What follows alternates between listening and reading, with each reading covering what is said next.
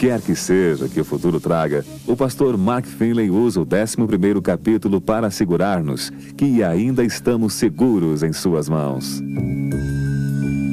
O voo para Cali, Colômbia, é absolutamente espetacular. É um magnífico voo.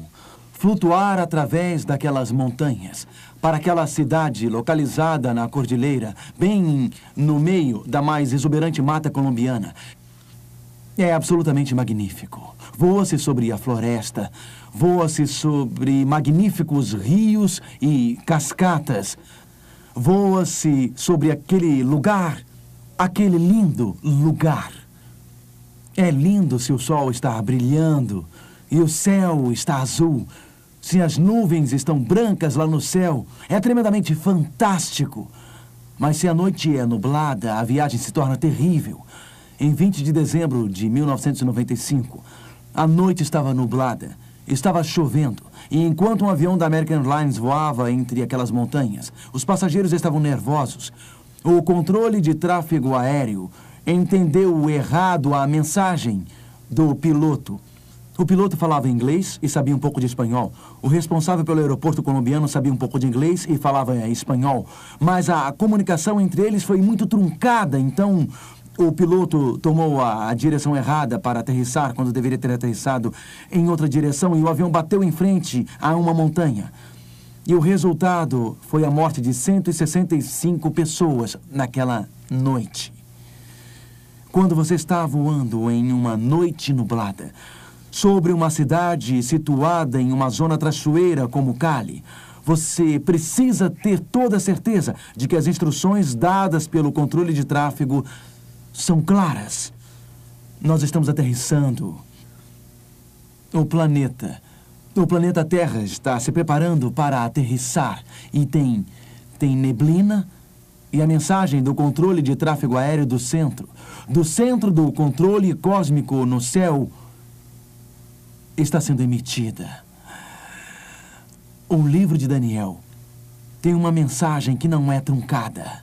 Uma mensagem que é clara e transparente. E é por isso que Jesus disse: leiam e entendam Daniel. Daniel nos mostra as épocas passadas. Daniel focaliza os nossos dias. Vocês se lembram que nós estudamos no livro de Daniel o capítulo 2, o capítulo 7, o capítulo 8, o capítulo 9 e agora vamos ao capítulo 11 sobre as grandes épocas da história. Vamos recordar um pouco estas épocas históricas. O capítulo 11 de Daniel aumenta e aprofunda as importantes profecias dos capítulos 2, 7, 8 e 9. Esta é a mensagem de Deus para os nossos dias. Esta é a mensagem do controle de tráfego aéreo de Deus que nos fará aterrissar salvos e seguros em nosso destino final, em nosso lar celestial. No capítulo 2 de Daniel, nós sabemos que, através das imagens, Deus definiu quatro reinos. Quais eram os quatro reinos de Daniel 2? Vamos dizer juntos: Babilônia, Medo, Pérsia, Grécia e Roma. E através dos dez dedos, a Europa seria dividida, ou o Império Romano seria dividido. Líderes terrestres procurariam unir o Império Romano, mas falhariam. Uma rocha cortada não por mãos iria destruir a imagem com a vinda de Cristo. Daniel capítulo 7 apresenta um esboço semelhante da história, mas Deus dá mais detalhes em Daniel 7. Mais uma vez, os quatro reinos: Babilônia, Medo-Pérsia, Grécia e Roma. Mais uma vez, o quarto quarto reino, Roma, não tinha mais os dez dedos como em Daniel 2, mas possuía dez chifres. A Europa dividida. Portanto, Daniel 7 introduz um novo tema, o pequeno chifre que representa a apostasia do cristianismo, o fim do poder de Cristo.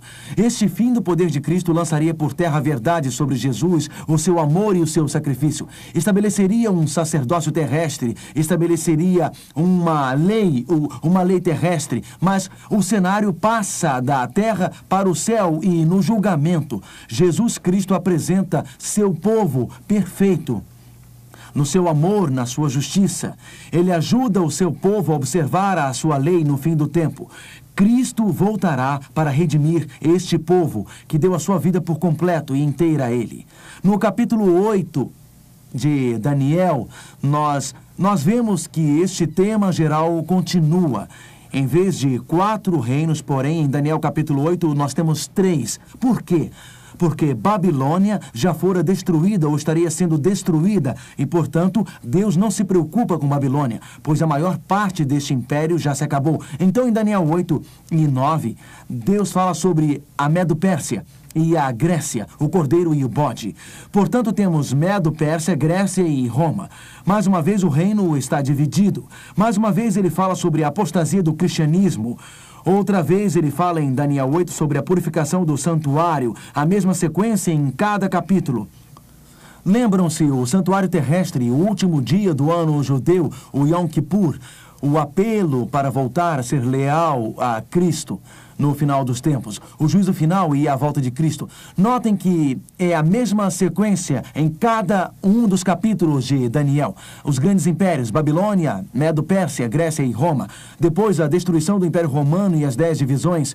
O su surgimento de um pequeno chifre, uma força religiosa apóstata o surgimento da união entre a igreja e o Estado, a igreja medieval, a negação de Cristo e, finalmente, o juízo final que exalta Jesus e a sua lei e o seu amor no final dos tempos e no final a volta de Cristo. Daniel 2, Daniel 7, Daniel 8 e Daniel 9 tratam sempre do mesmo, do mesmo tema. Se Daniel 11 é o clímax do livro de Daniel, o que você esperaria? Esperaria uma mudança no, no tema? Se você está lendo um livro e chega ao final, este livro, no último capítulo, mudaria a direção ou iria resumir toda a informação lida antes, porém com, com mais detalhes?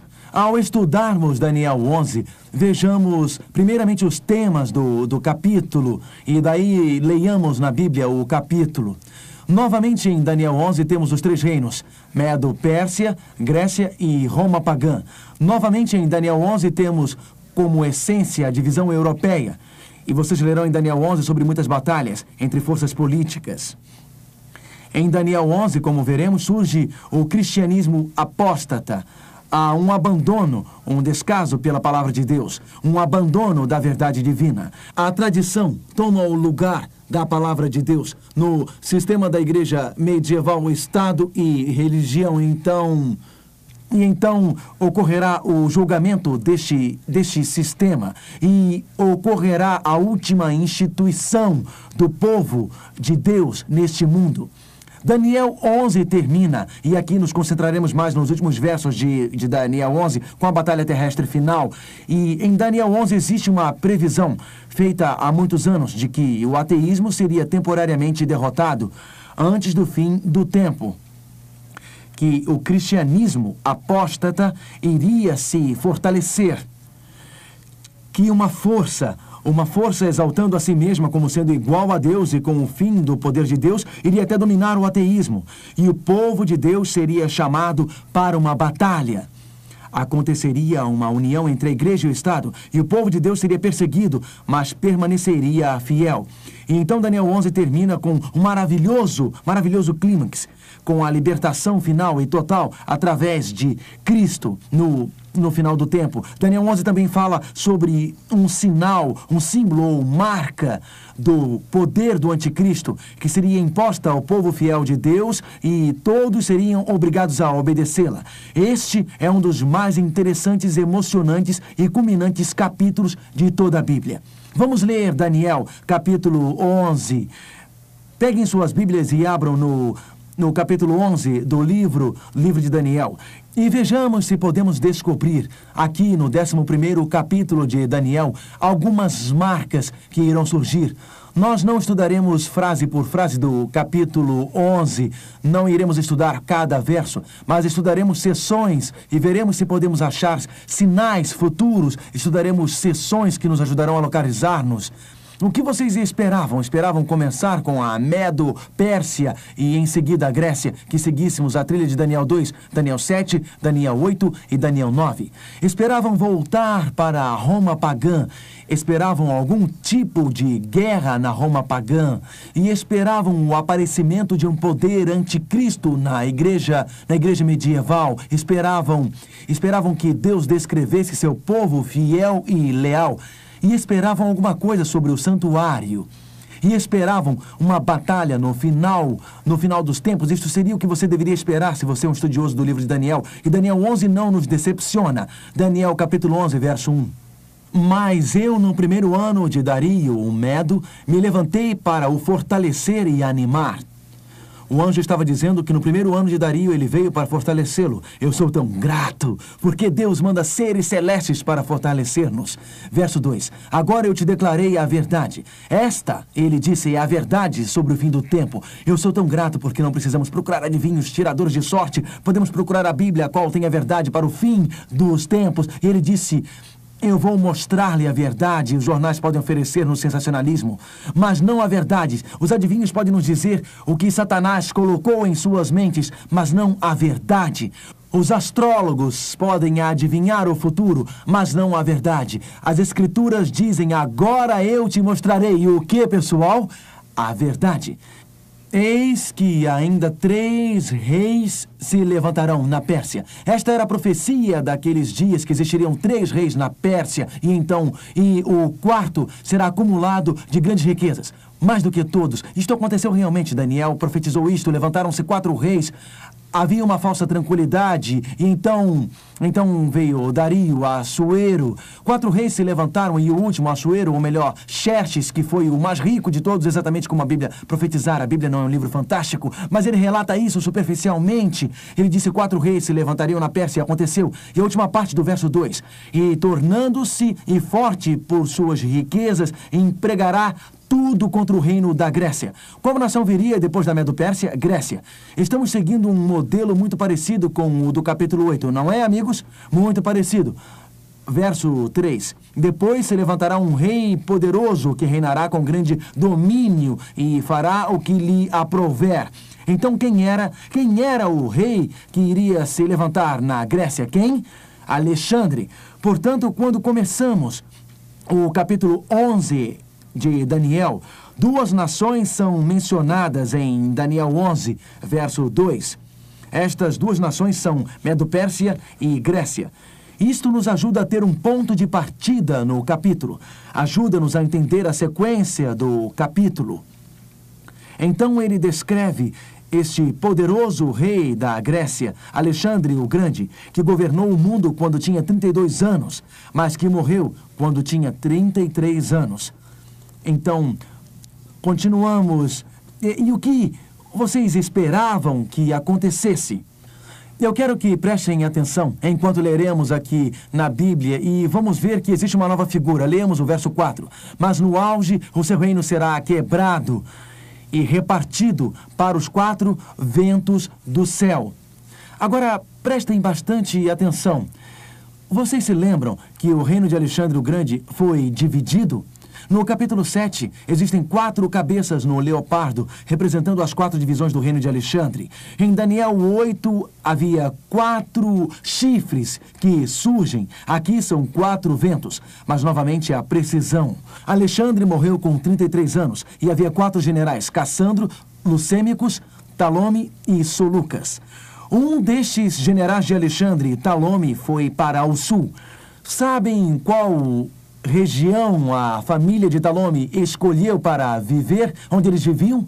No Egito. Então, lemos verso verso 5: O rei do sul, que é Talome no Egito, será forte, como também um de seus príncipes, e este será mais forte do que ele, reinará, e será grande o seu domínio. A Bíblia introduz o Egito sob o domínio de Talome, após Alexandre o Grande. Daí, a escritura continua. E vejamos o que ele fala sobre o Egito. Também aos seus deuses com a multidão das suas imagens fundidas. Lembram-se da, da história do Egito através dos séculos? Voltando atrás, antes da Grécia ao Egito, o, o que vocês se lembram sobre o Egito? Que tipo de poder tinha o Egito nos dias de Moisés? Continue marcando Daniel, capítulo 11, e vamos ao livro de Êxodo. O livro de Êxodo, Êxodo, capítulo 5. Quando nós pensamos sobre o Egito, pensamos por acaso em uma nação que serviu ao Deus verdadeiro? É isso que nós pensamos através dos séculos? Vocês lembram de Êxodo, capítulo 5, verso 2? Ele diz: Respondeu o Faraó: Quem é o Senhor para que lhe ouça eu a voz e deixe Israel ir? Eu não conheço o Senhor e nem tampouco deixarei Israel ir. Quando pensamos sobre o Egito, pensamos sobre este desafio. Pensamos nesta rebelião contra Deus. Pensamos sobre um falso, poderoso Deus. Eu tenho certeza de que eles tinham muitos deuses, mas eles não reconheciam o Deus verdadeiro. O faraó egípcio disse: Eu não conheço este Deus. Isto foi quase um desafio ateísta para ser um desafio ao, ao Deus, ao Deus verdadeiro. Eles tinham muitos deuses, mas eles eram ateus no seu conceito sobre, sobre o Deus verdadeiro. Voltemos para Daniel capítulo 11 e usaremos isto um pouco mais tarde. Através de Daniel 11, quando lemos sobre o rei do sul, estamos lendo sobre o Egito, mas na realidade lemos alguma coisa muito mais ampla com relação ao conflito entre o bem e o mal. Estamos lendo sobre um poder que levanta seus punhos diante da face de Deus. Estamos lendo sobre qualquer poder que se torna ateísta. Notem como o, o Egito representa o ateísmo ou o antagonismo contra Deus. Notem, o Egito representa mais do que uma nação, representa este antagonismo. Lembram-se que lá no Velho Testamento nós temos Babilônia também. O que significa Babilônia? Quais são as quatro primeiras letras de Babilônia? B-A-B-I, em inglês chama-se bebê de baby. Porque um bebê balbucia. Vejam, é uma conversa de bebê, é confusa, e Babilônia tem a ver com uma religião confusa, falsa adoração. E lembram-se que no livro de Apocalipse aparece a Babilônia espiritual. Agora, se lermos Daniel 11, veremos que os reis do norte e os reis do sul, eles são todos mencionados em relação a Israel, nós temos sempre o sul e o norte. Então, Babilônia. Babilônia era o poder do norte e o Egito o poder do sul, mas mas o Egito significa muito mais do que o rei do sul. Porém, tem a ver com uma rebelião desafiadora e ateísta ou mais do que a invasão da Babilônia do Norte e o pequeno reino, no entanto, com um falso poder espiritual. Então, isto, isto ficará mais claro conforme nos aprofundaremos no estudo. Até agora, nós vimos Medo-Pérsia dar lugar à Grécia, e a Grécia seria sucedida por Roma. Um dos quatro generais Talome iria se estabelecer lá no Egito, introduzindo aqui esta ideia sobre o rei do sul, ou poder ateísta que iria surgir. Mas depois da, da Medo-Pérsia e da Grécia, qual a nação derrotou a Grécia? Qual foi? Roma. Se nós lermos os versos versos 13, 14, 15 e 16, introduzimos estas grandes batalhas. Mas vamos ver que a passagem que mais facilmente identifica Roma é o verso 20. Então leiamos Daniel 11, verso 20. Aqui nesse ponto, Roma já tinha sido mencionada um pouco antes e nós vimos todas essas, todas essas batalhas, mas, mas é muito claro aqui no verso 20. Levantar-se-á depois em lugar dele um que fará passar um exator pela terra mais gloriosa do reino. Mas em poucos dias será destruído isto sem ir nem batalha. Aqui, no verso 20, diz que na glória deste grande reino que derrotou a Medo-Pérsia e a Grécia, surgiria um cobrador de impostos deste, deixe este capítulo marcado e vamos para o livro de Lucas nos dias de Jesus, para que isto se torne muito mais claro à medida que estudamos lendo Lucas capítulo 2, verso 1. Na glória deste grande reino que derrotaria a Grécia, na glória daquele reino, um cobrador de impostos surgiria. Bom, quem era o cobrador de impostos e sobre qual reino ele está falando? Bem, Lucas capítulo 2, verso 1. Lucas capítulo 2, verso 1. Naqueles dias foi publicado um decreto de César Augusto convocando toda a população do império para recensear-se. Lembram-se que nação governava nos dias de Jesus? Qual era? Qual era? Roma. Isso. Quem passou o decreto ordenando o recenseamento? César Augusto. César Augusto era de onde? Era romano. Jesus foi julgado em uma corte, uma corte romana. Jesus foi condenado por um governador romano. Jesus foi crucificado por soldados romanos. Os soldados romanos o enterraram, vigiaram e colocaram um selo sobre a tumba. Por isso, é, é muito comum quando, quando falamos na Bíblia sobre cobrador de impostos, nos referirmos a César Augusto dos tempos de, de Jesus. E isso fica, fica ainda mais claro em Daniel 11. Vamos para Daniel 11, verso 20. Daniel 11, verso 20. E em lugar dele, um que fará passar um exator ou cobrador de impostos. Quem era o cobrador de impostos? César Augusto. Isso não é lógico, porque em Daniel o que vemos? A cabeça de ouro significa o quê? Ajude-me. A cabeça de ouro nos dias de Daniel era a Babilônia. Os braços e peito de prata era a Medo Pérsia. Ventre e quadris de bronze era a Grécia. Pernas e pés de barro, Roma. E em Daniel 2, o que aconteceu? Roma sucedeu a Grécia. O que aconteceu em Daniel 7? Temos o leão. E o que este leão representava, pessoal? A Babilônia. A Babilônia. O que o urso representava? Me ajudem. O que o leopardo representava? Grécia. E o dragão como uma besta? Roma.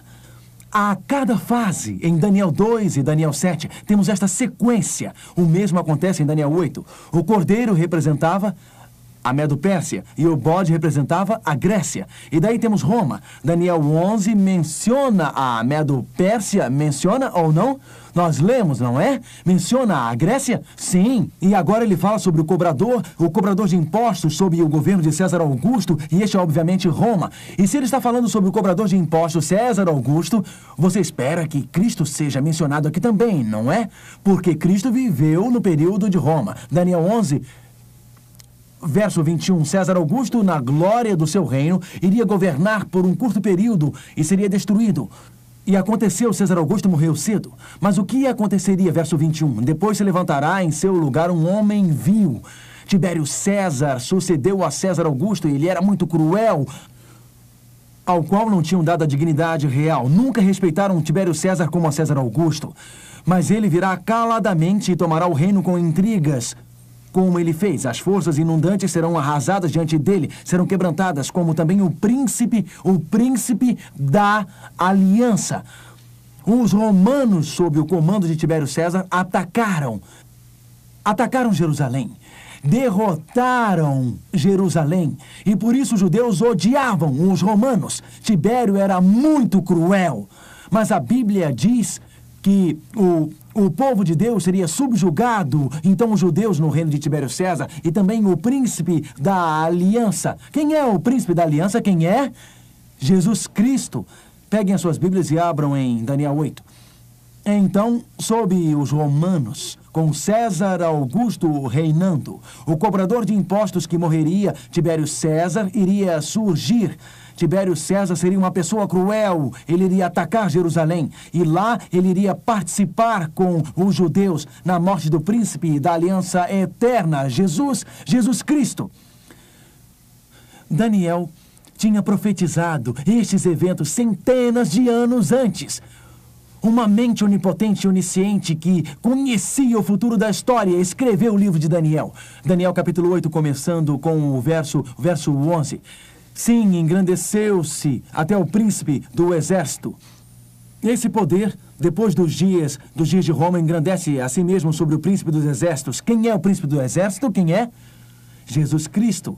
Em todo o livro de Daniel, Jesus é chamado o príncipe, parte da linha real, parte da família celeste, Cristo que não teve começo, Cristo que não terá fim, Cristo estabeleceu uma aliança, a aliança que diz: pelo meu sangue, homens e mulheres têm a salvação, pela minha graça, seus pecados são perdoados. Cristo, o príncipe da aliança, foi morto em uma cruz nos dias de Roma, exatamente como fora profetizado. Peguem suas Bíblias e voltemos para Daniel capítulo 11. O que vocês esperariam depois da queda de Roma pagã e após, após o surgimento de um poder cristão apóstata? Este poder cristão apóstata que surgiria novamente distorceria a verdade sobre Jesus Cristo, o Cordeiro de Deus, o príncipe da aliança que morreu por nossos pecados. Então, em Daniel, Daniel capítulo 7, esperaríamos o surgimento de um chifre, o anticristo. E Daniel capítulo 8, um pequeno chifre surgiu para distorcer o santuário celeste e obscurecer a verdade sobre Jesus, obscurecer a verdade sobre a sua graça, seu amor, obscurecer a verdade sobre a sua lei e obediência. Esperaríamos uma libertação, esperaríamos uma apostasia, esperaríamos que o próximo passo em Daniel fosse o abandono da verdade. Daniel capítulo 11 Vamos agora do verso 27 em diante. Também esses dois reis se empenharam em fazer o mal, e a uma só mesa falarão mentiras, porém isso não prosperará, porque o fim virá no tempo determinado. Agora estamos chegando ao fim dos tempos, e esta próxima sessão nos localiza, nos mostra, nos primeiros séculos após a queda de Roma pagã, o surgimento de um cristianismo apóstata, do surgimento do poder do anticristo, e mostra-nos o crescimento do poder do anticristo. E então nos leva ao fim dos tempos. Vejamos verso 31. Dele sairão forças que profanarão que profanarão o santuário, a fortaleza nossa, e tirarão o sacrifício costumado, estabelecendo a abominação desoladora. Notem o que diz. Dele sairão forças que profanarão o santuário. Lembram-se que estudamos sobre o santuário? Quem é a principal figura do santuário? Jesus, o Cordeiro sacrificado nós profanamos o santuário, colocando qualquer plano de salvação humano antes, antes de Jesus. Quem é o sacerdote no santuário? Quem é ele? Jesus. Profanamos o santuário, mesmo com uma seita, vocês sabem que seitas, seitas possuem sacrifícios e algumas vezes elas sacrificam, sacrificam crianças, algumas vezes sacrificam frutas. É um plano que leva a alcançar a sua própria salvação, alcançar a própria salvação profanando o santuário. Quando dizemos que a salvação vem pelas coisas que fizemos, profanamos o santuário, nos engrandecemos com as nossas obras, ao invés de aceitar a graça de Deus. Profanamos o santuário divino quando colocamos um, um, um sacerdote, aceita uma religião cristã e colocamos estas coisas entre o indivíduo e Deus. Notem o que acontece no verso 36. Vejam o que acontece no verso 36. Diz: Este rei fará segundo a sua vontade, e se levantará e se engrandecerá sobre todo Deus. E o rei, quem é este rei? Aquele que profanou o santuário, este é o poder do anticristo. Verso 36. Este rei fará segundo a sua vontade e se levantará, se engrandecerá sobre todo Deus, contra o Deus dos deuses, e falará coisas incríveis e será próspero, até que se cumpra a indignação. Então, e então a força do anticristo, que surgiu da Roma pagã, com o abandono da verdade sobre Jesus, da verdade sobre o sacrifício de Cristo, a verdade sobre Jesus, o sacerdote, a verdade sobre a lei de Deus, esta força do anticristo cresceria sempre mais com, como uma força religiosa até o fim dos tempos, porque diz. E, e será próspero até que se cumpra a indignação. Agora, Paulo fala sobre esta mesma força Vejam a expressão usada em Daniel 11, verso 36. E se engrandecerá sobre todo Deus contra o Deus dos deuses, e, e falará coisas espantosas. Ele engrandeceria a si mesmo. Ele engrandeceria a si mesmo. Peguem suas Bíblias, continuem marcando Daniel 11 e abram suas Bíblias em 2 Tessalonicenses, capítulo 2. A verdade sobre a profanação do santuário. E agora eu quero que vocês prestem bastante atenção. Prestem atenção porque a Babilônia seria sucedida pela Medo-Pérsia, a Medo-Pérsia seria sucedida pela Grécia, a Grécia por Roma pagã, e depois da Roma pagã um poder religioso apóstata iria surgir. A Bíblia às vezes chama de anticristo, outras vezes de a besta. Este poder substituiria a verdade sobre a salvação através de Jesus Cristo. Estabeleceria um sistema de penitências e culpas para se alcançar a salvação. Um sacerdote terrestre iria se colocar diante do sumo sacerdote Jesus Cristo, nosso único intercessor entre Deus e os homens. Haveria uma tentativa de modificação da verdadeira lei de Deus. Este poder iria crescer, este poder prosperaria até o fim do tempo. É, vejam, 2 Tessalonicenses, capítulo 2. Começando com o verso 3. 2 Tessalonicenses, capítulo 2, verso 3. Ninguém de nenhum modo vos engane, porque isto, a vinda de Cristo, não acontecerá sem que primeiro venha a apostasia. O abandono da verdadeira fé bíblica iria surgir. O abandono de Cristo como o nosso único Salvador. O abandono de Cristo como o único sacerdote. O abandono da lei de Deus como único guia e seja revelado o homem da iniquidade, o filho da perdição, o qual se opõe e se levanta contra tudo que se chama Deus ou o objeto de culto, a ponto de assentar-se no santuário de Deus, ostentando-se como se fosse o próprio Deus. Notem que o templo de Deus é, é mencionado. Lembram-se que na terra, no santuário terrestre, o que havia naquele santuário? Lembram-se quando tínhamos o santuário aqui? A arca de Deus. E o que estava dentro da arca de Deus? A lei, a lei de Deus. Então, Deus, o Deus Jeová, se assentava entre os querubins e manifestava a sua glória diante da sua lei. Mas o anticristo procuraria entrar, entrar no santuário de Deus, onde a lei de Deus está colocada, e mudaria a lei de Deus. E o único que pode mudar uma lei é somente aquele que tem autoridade para tanto, o Criador da lei. Então este poder se engrandeceria acima de Deus, porque ele engrandeceria a si mesmo sobre o Criador da lei, porque ele queria mudar a lei. Por isso que a Bíblia diz no fim do verso 8, leiamos o verso 7, 2 Tessalonicenses, capítulo 2, verso 7. Com efeito, o mistério da iniquidade já opera, Paulo disse. Qual o significado da palavra iniquidade? Erro, o mistério, o mistério do erro. Então, este poder na batalha final, exatamente como em Daniel 3, a batalha era contra a adoração e a lei, é a lei de Deus. Como em Daniel 6, a união da igreja com o Estado, o problema era a adoração e a lei de Deus. Por isso, nos últimos dias, o problema será o surgimento de um poder que tentará modificar a lei de Deus no santuário de Deus. E este poder levará, levará homens e mulheres a errar e a desobedecer. Deus está procurando pessoas que sejam leais e obedientes e verdadeiros. Voltem para Daniel 11, por favor. Através dos séculos, em um período chamado de Idade da Escuridão, Deus teria um grupo de pessoas, um grupo de pessoas que eram leais e verdadeiros a Ele. Daniel, capítulo 11.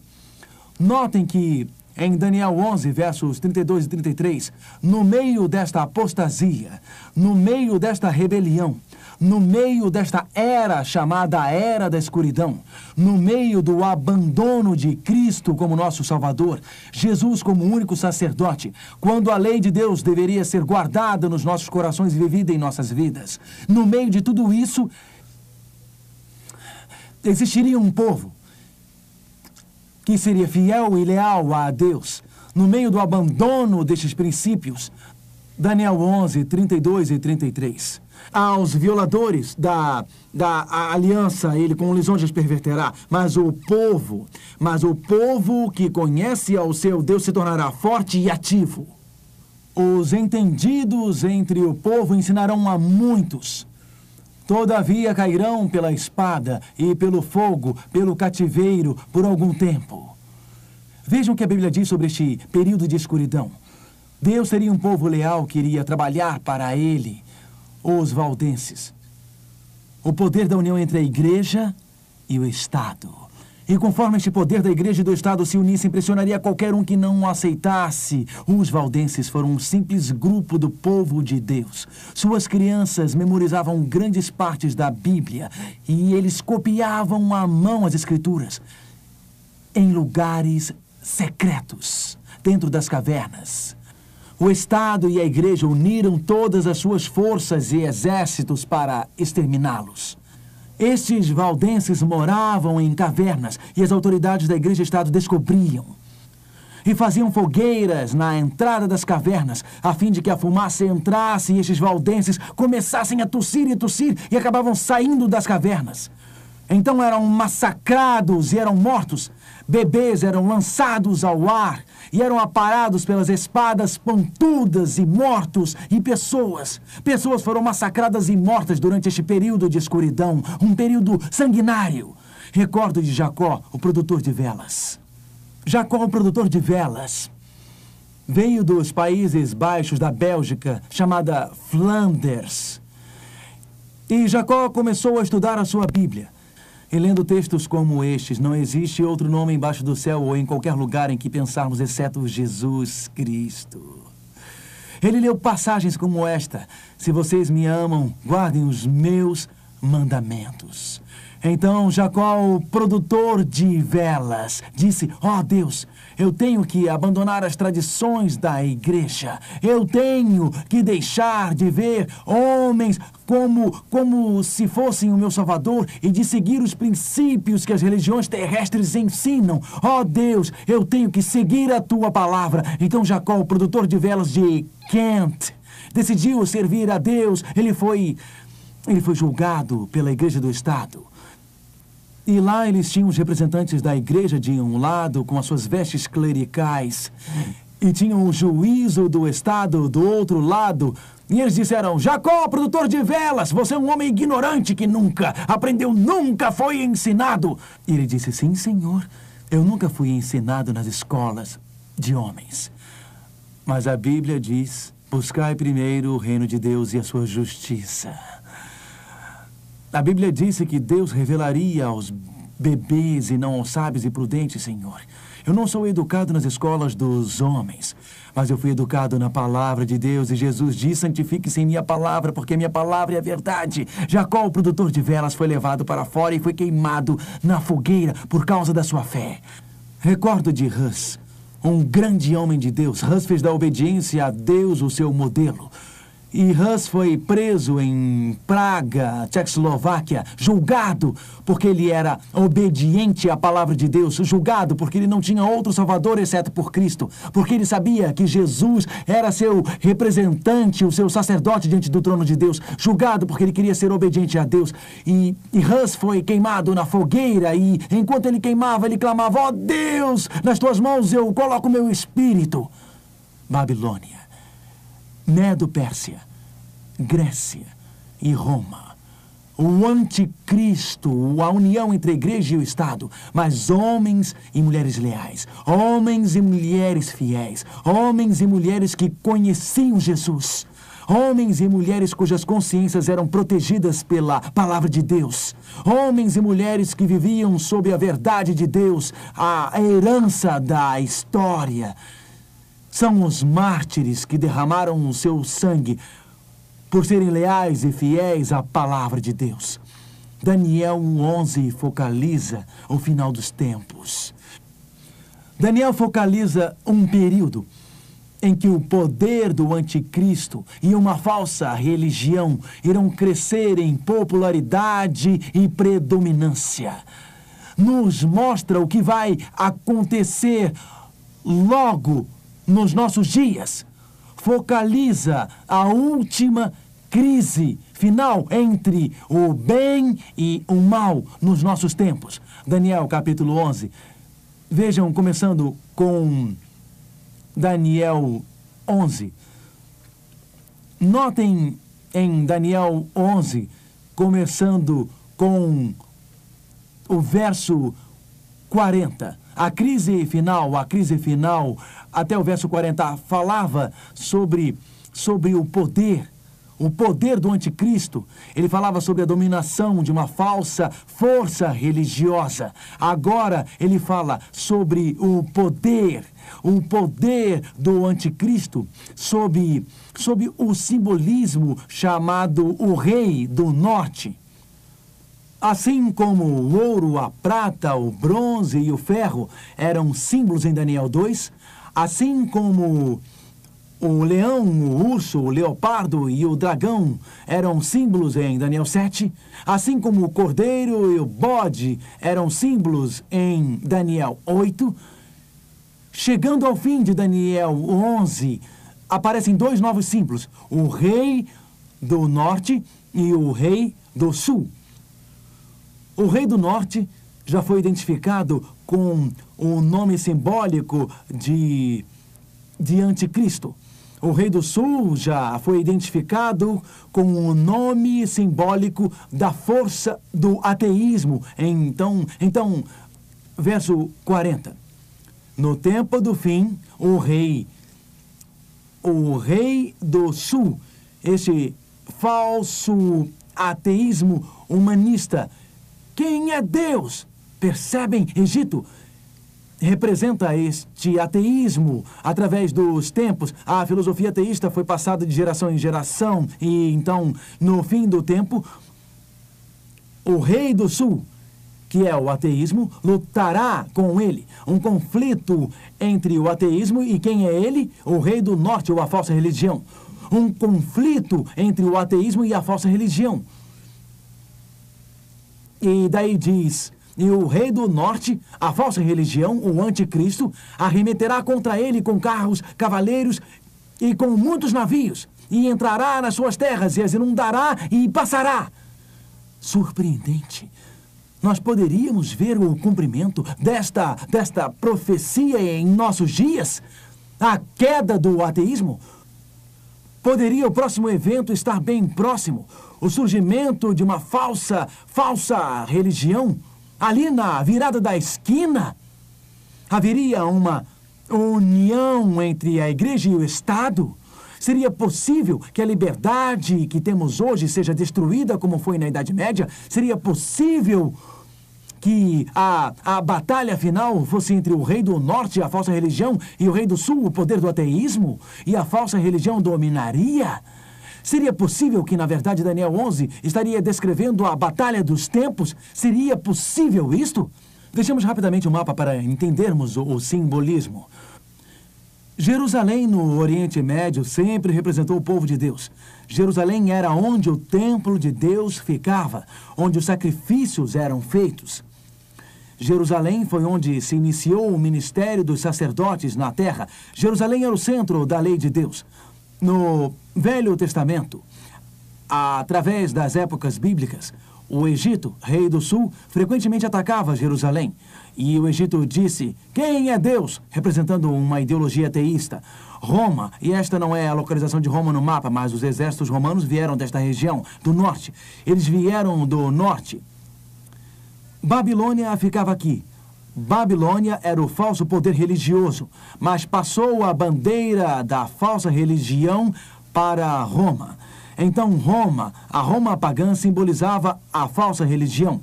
Em Daniel, Daniel 11, temos este símbolo óbvio.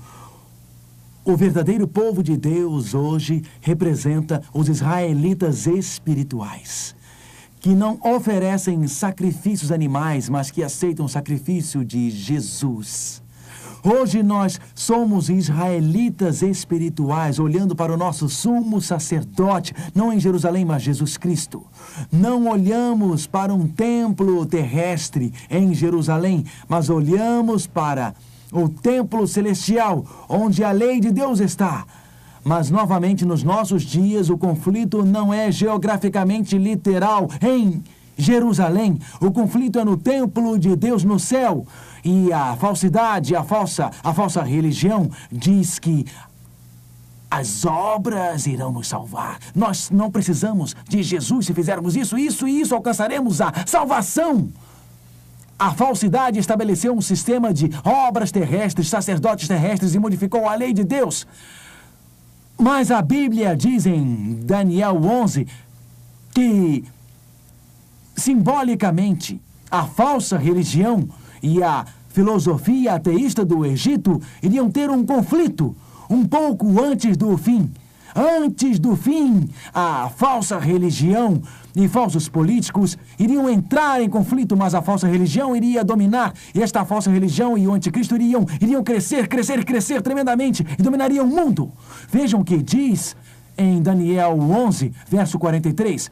Daniel 11, verso 43 apoderar-se-á o, o anticristo dos, dos tesouros de ouro e de prata e de todas as coisas preciosas do Egito, sobre todas as coisas preciosas do ateísmo. Os líbios e os etíopes o seguirão. Então, Daniel 11 mostra este grande crescimento do anticristo. E isto é ampliado, continue marcando Daniel 11, é ampliado em Apocalipse 13. O ateísmo cairia o comunismo cairia.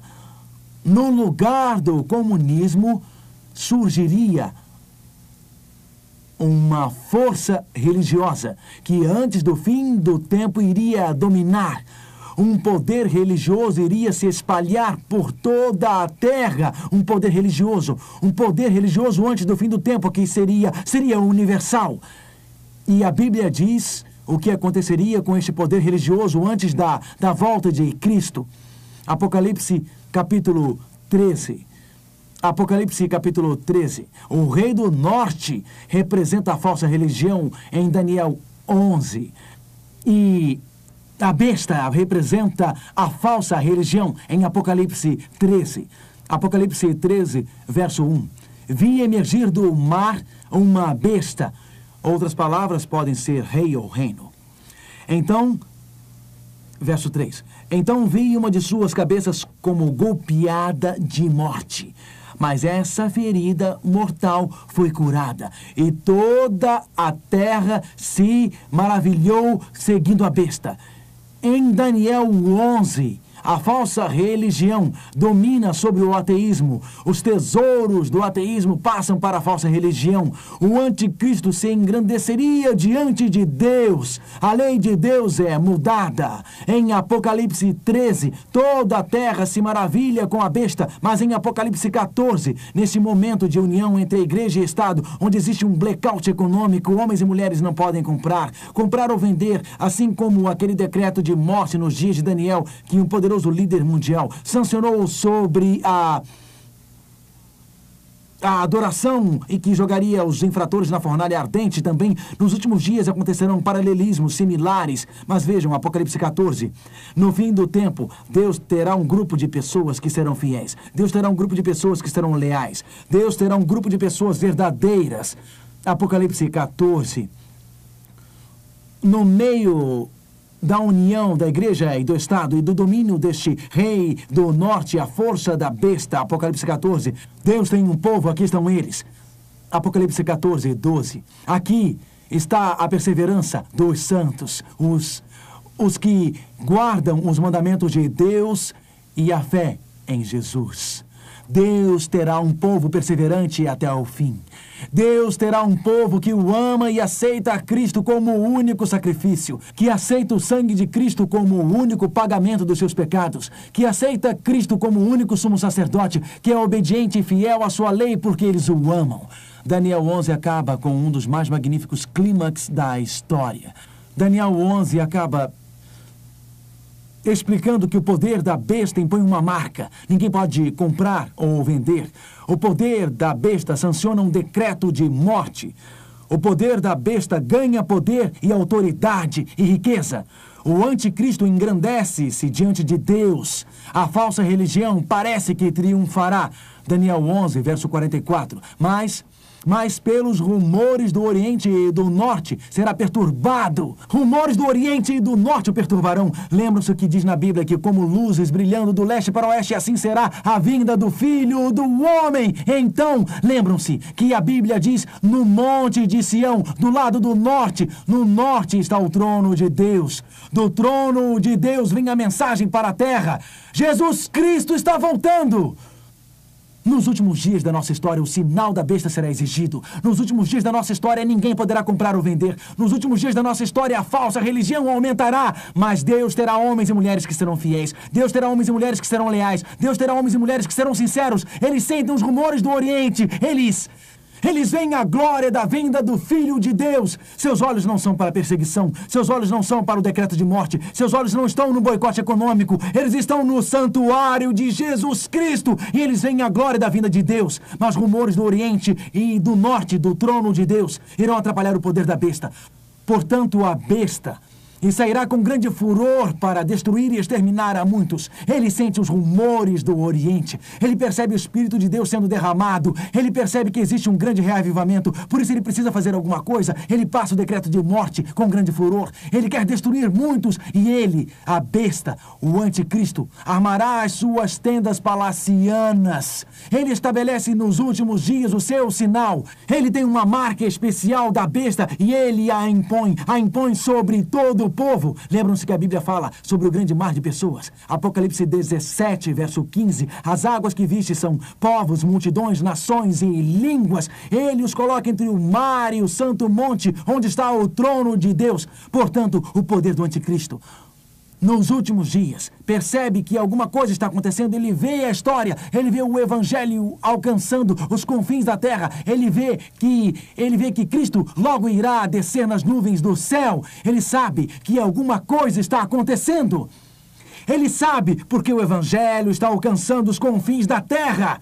A Rússia se abre para o Evangelho. A Índia, a Índia se abre para o Evangelho. A China se abre para o Evangelho. Satanás vê tudo isso e lança uma falsa religião. A união da igreja e do Estado. Eles precisam parar o que está acontecendo porque muitas pessoas estão aceitando a Cristo e o Evangelho. E como consequência, ele os provoca e ele sanciona o último decreto para que homens e mulheres adorem a besta se não compram ou vendem. Mas, neste último ato, a Bíblia diz, verso 45, mas chegará o seu fim do anticristo e não haverá quem o socorra.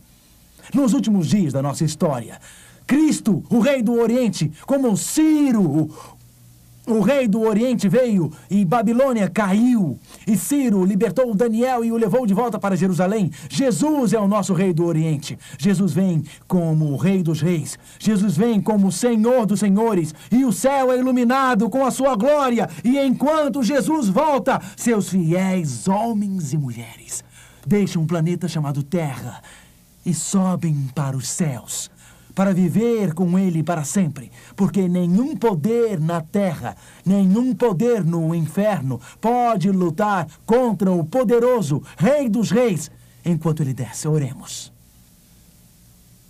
Pai nosso que está no céu, que imagem do nosso tempo. Jesus Cristo, o Rei dos Reis, o poderoso Rei do Oriente, o Rei que vem do nascente do sol, virá e todos os poderes do inferno não poderão lutar contra ele. Todos os demônios não poderão combatê-lo. E todas as falsas religiões que tentaram destruir a beleza da sua morte e ressurreição e breve volta não poderão combatê-lo.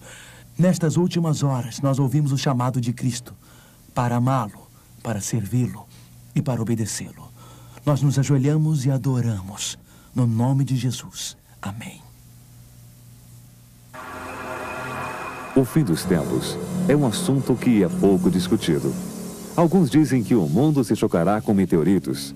Outros dizem que o aquecimento do globo, os terremotos, a fome ou doenças causarão a morte de todos nós revelando os eventos dos últimos dias, a próxima mensagem de Mark Feeling nos oferece esperança com o fim e um novo começo.